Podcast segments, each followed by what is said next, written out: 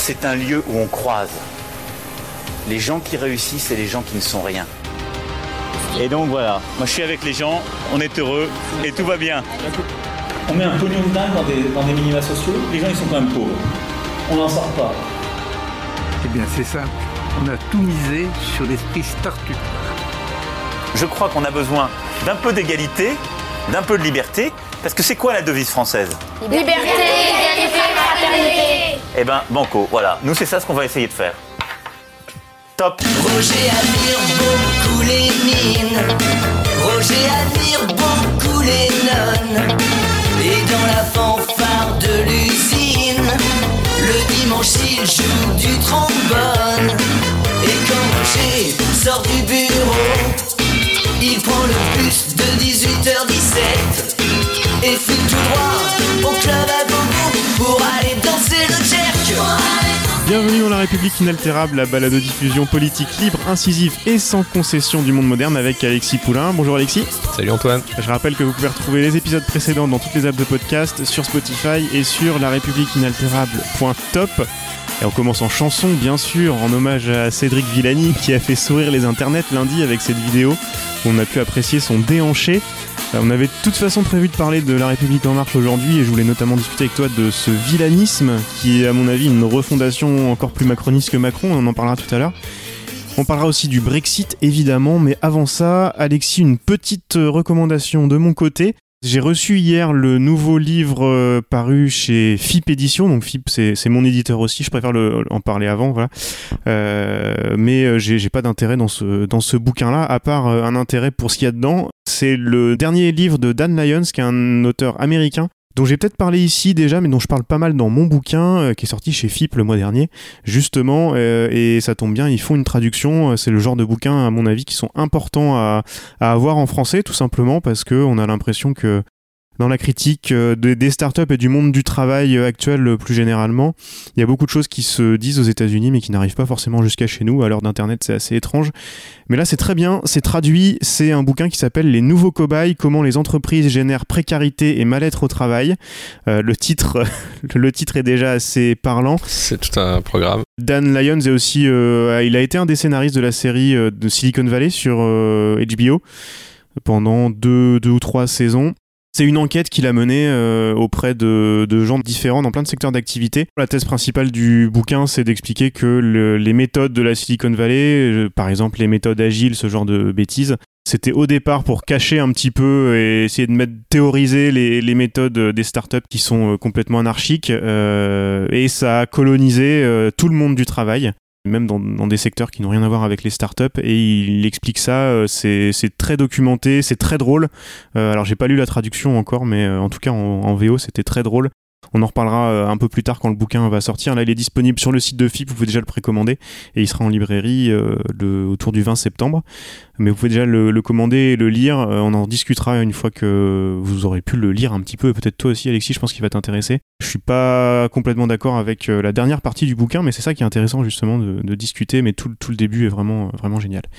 Voilà, ça s'appelle Les Nouveaux Cobayes, c'est chez FIP. C'est déjà disponible en ligne. Je vous mets tout ça dans les notes de l'épisode et ce sera en librairie le 20 septembre. On commence, euh, Alexis, par le On vous voit de la semaine, comme toutes les semaines. On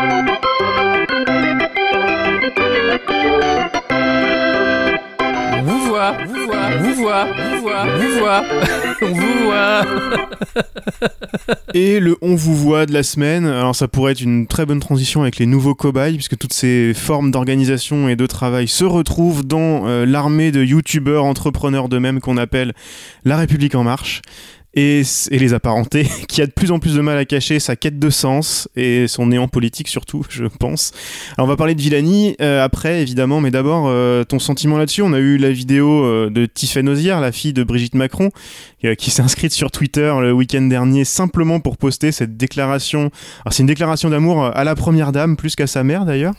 Euh, et j'ai trouvé que c'était aussi surjoué que les discours de son beau-père. Je commence à me poser des questions moi sur la compétence de l'animatrice de l'atelier l'atelier théâtre chez les Macron. Euh, alors c'était bien sûr suite euh, aux insultes de certains euh, de Bolsonaro et de certains de ses lieutenants, euh, attaque sur son physique complètement dégueulasse. Euh, elle essaye de reprendre les codes de- des réseaux sociaux dans cette vidéo-là. euh, ça, ça sort un peu de nulle part. On n'a on pas très bien compris. Elle essaye de lancer un hashtag, la balance ton miso. Alors on s'est dit que ça devait être misogyne, mais on n'avait jamais entendu dans, Ouais. dans ce sens-là. Bon, c'est c'est assez bizarre. Et puis il y a eu euh, l'université d'été la semaine dernière, alors qu'on n'appelle pas euh, université d'été à la République en marche, mais qu'on appelle campus pour faire plus innovant. Euh, on a pu voir euh, Castaner parader habillé en habit de lumière, comme Ah quand oui. il va au Noto. euh, Ah, il était beau. Brune Poisson dire aux militants d'En Marche qu'ils sont un mouvement écologiste, presque plus écologiste que les écolos même. Euh, la roue libre n'a pas l'air prête de retourner, pour reprendre l'expression d'un grand penseur des années 2000. Mhm. Qu'en penses-tu? Bah euh, ouais, c'était euh, c'est drôle de voir que finalement toute cette débauche de de communication euh, bah, sert pas à grand chose parce que c'est très ancien monde en fait quand arrive une échéance électorale comme les municipales. Et là, on se rend compte que ah le mouvement eh bien doit devenir un parti. Et qu'est-ce que c'est un parti?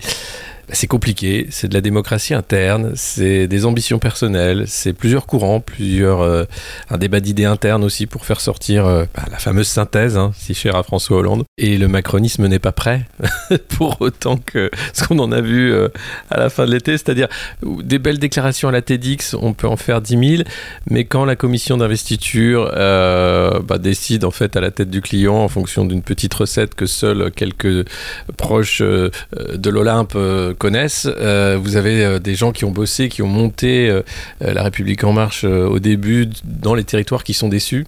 Vous avez des députés aussi qui commencent à être extrêmement déçus. Ça ne fait qu'empirer depuis le, vote sur le CETA, qui commence à voir cet écart gigantesque entre les discours et les actes, et qui ne sont plus dupes. Alors c'est bien, il faut qu'ils soient plus nombreux.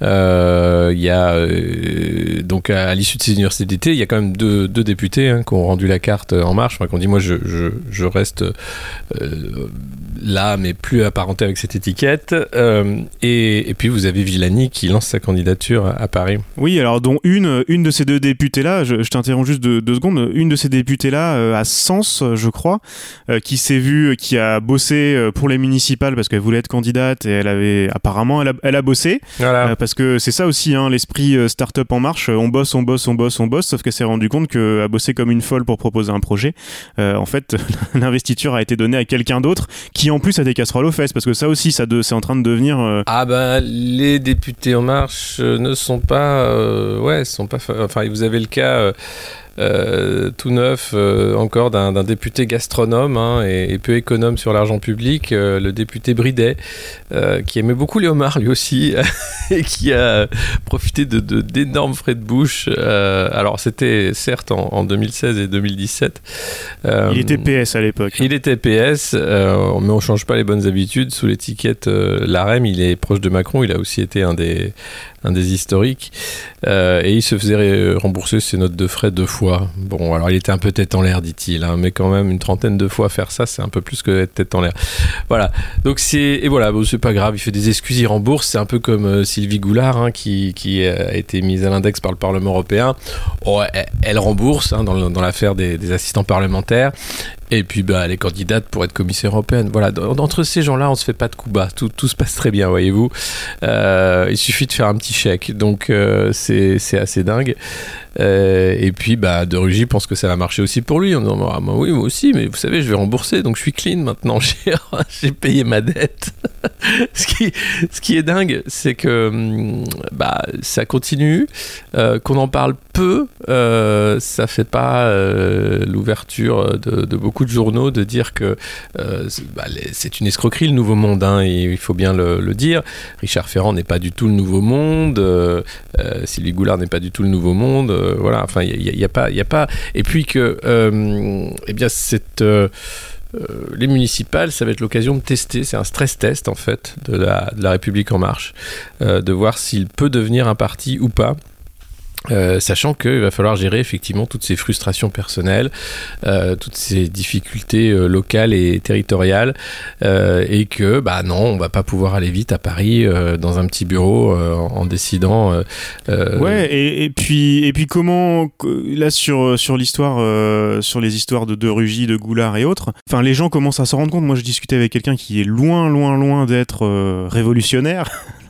qui me disait euh, bon maintenant ça suffit euh, on est en train de former les agents de Pôle emploi et on utilise des algorithmes pour euh, trouver la moindre fraude à 100 balles pour un chômeur et, euh, et en même temps là on dit ah bah j'ai remboursé j'ai remboursé c'est bon ou je vais rembourser si on me dit que c'est pas bien et Ouais. puis bon j'ai eu un peu, un peu la tête en l'air quoi ça commence à infuser aussi beaucoup plus loin que des gens qui sont euh, engagés depuis depuis longtemps et ça va comment ça, va pas enfin tous les tous les trois mois on se dit comment ça peut tenir mais ça tient Mais ça tient, mais on sait comment ça tient. Ça tient par la violence policière, ça tient par euh, la violence de l'État, ça tient par l'intimidation, ça tient par le déni, ça tient aussi par un système euh, politico-médiatique qui empêche de faire monter les vrais sujets. Circuler n'a rien à voir. Oui, et politico-économique aussi. hein. Je renvoie au bouquin de Chamaillot dont je parlais la semaine dernière, qui parle de, libéralisme autoritaire. Absolument. Donc on est, dans ce, domaine-là au niveau international. On l'est en France aussi. Euh, ça tient par la volonté de quelques-uns euh, qui font tout pour masquer euh, le fait. Enfin, c'est pas la première fois qu'on va le dire, mais tout le monde sait que le roi est nu. Mais au lieu d'aller se cacher, non, il, s'exhibe et il fait l'hélicoptère avec sa bite, quoi. Donc tout le monde regarde fasciné en disant bah qu'est-ce que tu veux faire Et puis si après il se retourne, il fait Eh, regarde mon cul. Et tu fais ah bah, bah, super. Qu'est-ce qu'on fait? Et, si jamais t'as le malheur de, trop regarder ou de commencer à faire un truc, on t'arrache un œil. Donc c'est compliqué. Il y en a un qui a cru en tout cas. Alors je sais pas, je sais pas ce qu'on lui a montré pour qu'il pour qu'il y croit comme ça. Euh, C'était euh, Cédric Villani. Ouais. Je voulais t'en parler parce que je trouve ça vraiment symptomatique euh, cette euh, candidature dissidente de Villani qui devient révolutionnaire au sein de la République en marche. Euh, moi, j'ai quand même un peu de sympathie pour, euh, pour Villani parce que euh, il donne l'impression d'être celui qui a, qui a vraiment cru, qui s'est rendu compte là, qui s'était fait avoir sur euh, le nouveau monde, sur un peu de démocratie euh, interne, ce genre de Ouais. choses, et puis qui va, euh, qui va réformer un peu le truc. Alors, on a vu la vidéo de sa déclaration de candidature la semaine dernière où il s'emporte. C'est presque une vidéo comme le, c'est notre projet de d'Emmanuel Macron là avec sa candidature à la mairie de Paris. plus à plus petite échelle. septembre. Ouais. que j'ai décidé d'être candidat à la prochaine élection du maire de Paris. Il est, il est tout surpris, il, est- il est tout surpris d'être pris par le truc. Et, euh, et j'ai- moi, ça m'a fait Génial. penser, euh, je- on- vraiment, euh, c'est c'est ce qui a fait, de toute façon, euh, euh, par exemple, l'histoire, l'histoire des religions. Alors, est-ce que le macronisme est une religion? Ça, on peut en parler. À chaque fois qu'il y a un mouvement de réforme comme ça, euh, c'est un réforme, c'est un mouvement de réforme pour revenir euh, à une ligne encore plus dure. Enfin, si on reprend le, euh, la réforme protestante ou même même avant euh, tous les mouvements de, de monachisme au Moyen Âge, c'est ça. À chaque fois, c'est revenir euh, plus, euh, plus vivre plus encore la plus pauvre que le Christ et euh, avec les apôtres Mmh, mmh. Et, et compagnie. Euh, Villani, c'est exactement ça. J'ai l'impression. Alors, ouais, c'est le canal historique, c'est euh, retour aux sources de l'engagement citoyen. C'est euh, alors je sais plus qui disait, mais je trouvais ça très juste. euh, Finalement, on se rend compte aussi de la limite de l'engagement citoyen, c'est-à-dire que euh, Cédric Villani aurait plus de valeur ajoutée pour le pays dans un laboratoire de maths où il a eu une médaille Fields, où il est brillant, euh, que à, faire une candidature pour la mairie de Paris. On comprend pas très bien où ça va tout ça. Et euh, au-delà du jeu, hein, au-delà de, de la découverte d'un nouveau monde, pourquoi pas, mais c'est quand même euh, inquiétant. Oui, il s'est pris au jeu oui, aussi. oui, bien sûr. Et, et puis. Ah, et puis euh, rien de dit, euh, enfin c'est quand même incroyable. Donc il fait sa candidature dissidente et ne la, la REM fait tout pour ne pas l'exclure parce que alors là ce serait euh, ce serait le début des, frondeurs comme on l'a vu peut-être au PS.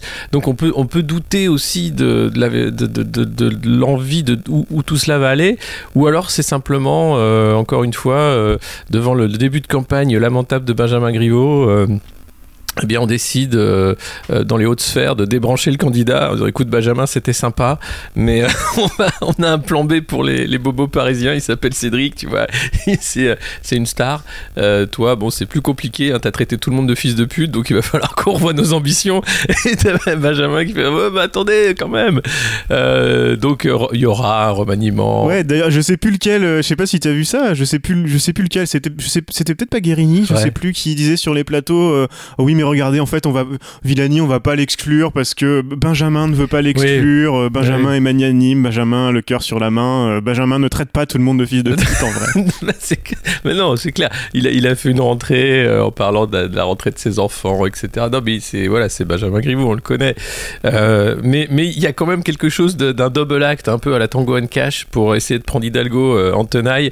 Euh, on va dire, il y a le gentil et le méchant. Vous voyez, il y a en fonction de votre votre sensibilité euh, vous aimez un peu les, bad boys ou un peu les, marcheurs naïfs et sincères comme Villani. Choisissez votre camp et puis à la fin, bah, ceux-là seront des amis après la bataille avec le gros méchant qui est Anne Hidalgo, quoi. Ouais, alors qu'en plus c'est pas compliqué. Moi j'avais parlé du bouquin déjà, euh, le bouquin de Manon Rescan, euh, la journaliste du Monde. Il s'appelait Les grandes illusions, c'est pas pour rien. Et euh, elle chroniquait comment avaient été fait les investitures, euh, comment avaient été truquées les investitures soi-disant Ouais. démocratiques euh, de, de la DRH de, de En Marche. Euh, il se rejoue exactement la même chose avec les municipales et ceux qui ont profité de la première vague euh, pour euh, parce que Macron avait besoin euh, de beaucoup de monde. Là, on voit qu'il y a moins de place et que c'est plus serré. Et, et bah, cette fois-ci, euh, ils font pas partie des heureux élus. Non, non, les premières vagues, c'était Delevoye et Ferrand qui étaient à la manœuvre hein, pour la sélection des profils. Là, euh, je sais pas trop qui est à, la manœuvre, mais on voit bien que c'est voilà, il y, a une volonté aussi de, de, de, macronistes historiques aussi de resserrer le, le cercle de pouvoir autour du président. Justement, les, les Sibeth Ndiaye, euh, euh, des gens comme ça qui, qui sont encore là, contrairement à ceux qui ont été euh, écartés, notamment les deux cerveaux qui ont écrit un bouquin sur le progressisme.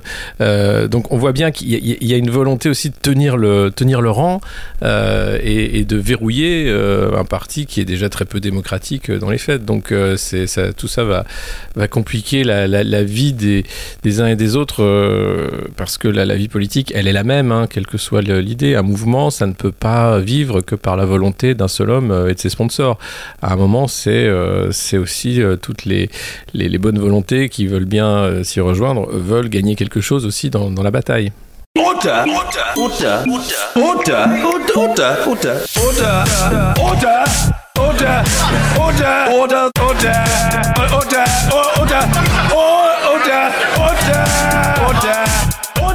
On passe au, Brexit, peut-être un petit peu, euh, Alexis?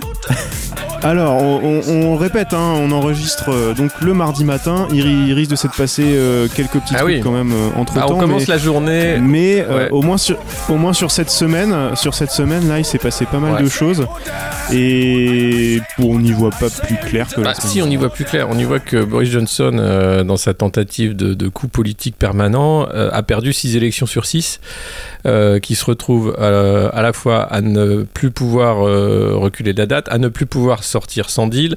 Euh, en fait, il, est complètement incapacité par le Parlement. Il a perdu sa majorité. Euh, et donc, euh, ça devient compliqué. Et dans la nuit, les députés lui ont demandé aussi de révéler son plan secret pour un Brexit sans accord. Parce que voilà, ce plan était resté secret. Mais ils ont dit à un moment, il faudrait savoir ce qu'il y a dans ce plan. Bon, ça va se voir qu'il n'y a rien. Ça va être compliqué. en disant, mais attendez, qu'est-ce que vous voulez que je vous, montre? Donc, les, voilà, la, la stratégie du coup permanent a, a un peu épuisé Boris Johnson en très très peu de temps. Euh, et, euh, et la reine a y compris a autorisé le vote euh, du prolongement. Et puis dans les cercles européens, bien sûr, on, on- se dit va falloir trouver une solution pour éviter le crash total. Donc à voir, parce que maintenant on parle euh, quand même, c'est le 31 octobre, hein, c'est dans un, mois et demi, même pas. Euh, on n'a toujours pas plus de visibilité sur ce qui pourrait se passer avec la frontière irlandaise, parce que le vrai problème il est là. Le reste, on va s'arranger, hein, les avions, les bateaux, la pêche, tout ça. Euh, mais le vrai problème il est là, c'est-à-dire que si le- le- les, accords de paix étaient remis en cause par une nouvelle frontière ou, quelque chose dont on ne sait pas le nom, l'Irlande peut s'embraser très facilement à nouveau. Et ça, personne ne semble avoir de solution aujourd'hui. On a entendu parler beaucoup la semaine dernière de la possibilité de nouvelles élections. Elles sont rendues impossibles par le Parlement, puisque euh, Boris Johnson a demandé deux fois, et par deux fois, ça a été refusé. Ouais. Et alors pourquoi, euh, pourquoi l'opposition euh, s'oppose à ça? Parce que c'est aussi là, c'est vraiment de la stratégie politique. Euh, a priori, ils auraient, ils auraient, enfin, une opposition dans un moment comme ça aurait plutôt intérêt à, à accepter des nouvelles élections. Alors après, il y a la question du calendrier aussi par rapport au 31 octobre. Non, il y a, il y a deux choses. Il y a, il y a deux choses. Il- une première, c'est que euh, Boris Johnson, euh, jusqu'à très peu, était haut dans les sondages et il pouvait euh, jouer un coup politique euh, en emmenant euh, le parti conservateur plus proche encore du Brexit Party et, et remporter les sièges et donc faire ce qu'il voulait. Donc c'est un coup qui peut réussir avec une nouvelle élection. donc l'opposition et l'opposition interne au sein des conservateurs n'a pas envie de ça. Et puis l'autre stratégie politique, c'est d'emmener Boris Johnson au pilori, le mettre dans un état d'incapacité de délivrer ce qu'il a promis et de dire, voyez, Boris Johnson vous ment, il faut vite trouver quelqu'un d'autre. Ça, c'est plutôt euh, du côté conservateur que ça se joue. Euh, donc on veut complètement griller euh, Boris Johnson en empêchant aucune branche de sa stratégie. Et puis vous avez un problème qui, qui reste, un problème quand même assez crucial, euh, c'est que euh, euh, le, Labour n'est pas clair sur sa position. alors Bah c'est ça, c'est là que je voulais en venir. Ouais. Et, donc pas mal de, de, voix se font entendre. Non mais soyons clairs, soit soyons pro-européens clairement, soit soyons pour un Brexit, mais on peut pas continuer. Et toujours cette question du déni du vote populaire.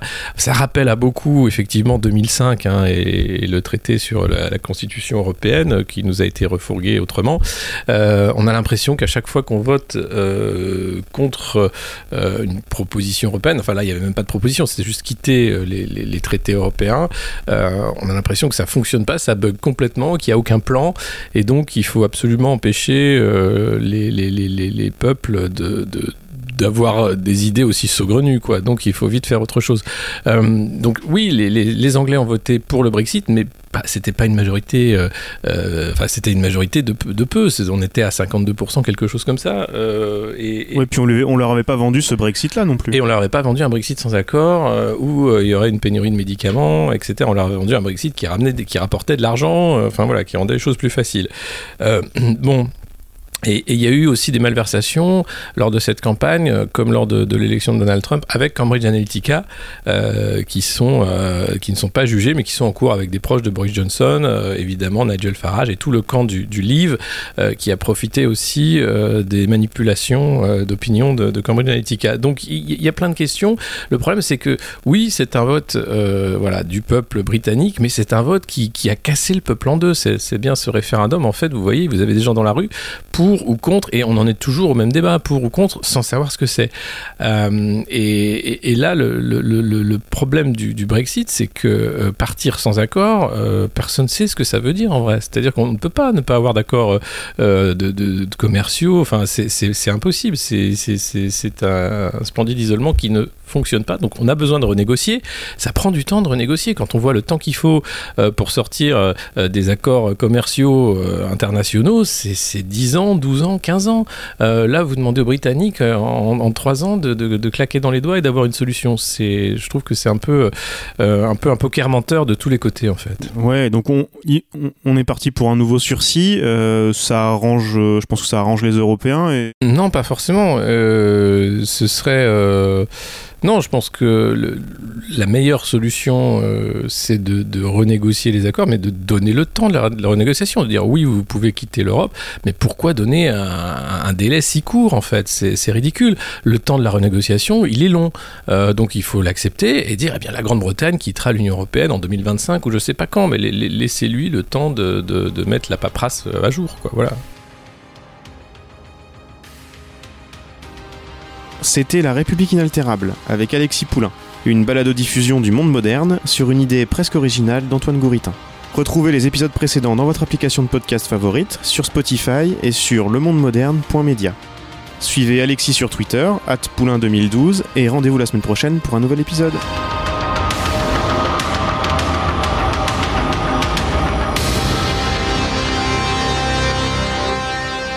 Top